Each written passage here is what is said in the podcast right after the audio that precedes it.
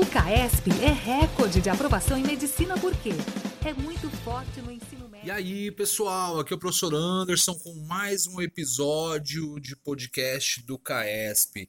Agora eu quero falar um pouquinho para vocês, dando algumas dicas sobre a história da Grécia. Pessoal, vocês sabiam que a história da Grécia era constituída por uma grande massa de imigrantes indo-europeus, ou seja, são tribos para você entender a história da Grécia, você deve levar em consideração que haviam muitas pessoas com poucas quantidades de terras. As terras da Grécia elas são bem rochosas, pessoal.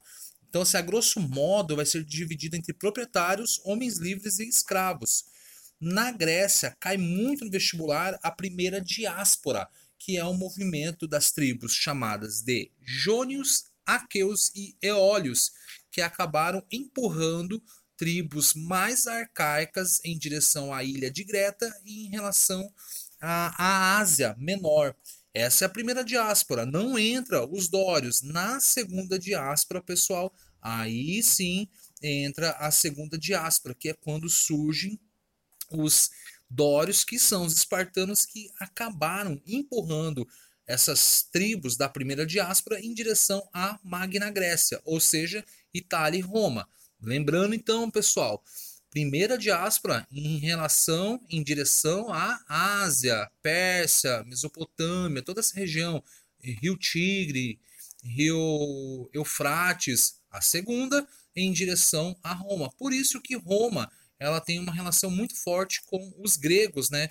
com a língua latina, né, que vai acabar se fundindo com a cultura grega. Dentro desse contexto surgem as chamadas genos, né? Uh, que são o que? Formações de tribos. O indivíduo gera um genos, que é uma constituição familiar, onde gera uma tribo, com uma média aí de 80 pessoas, 70, onde gera uma demos. Demos seria o que vai resultar em uma cidade-estado.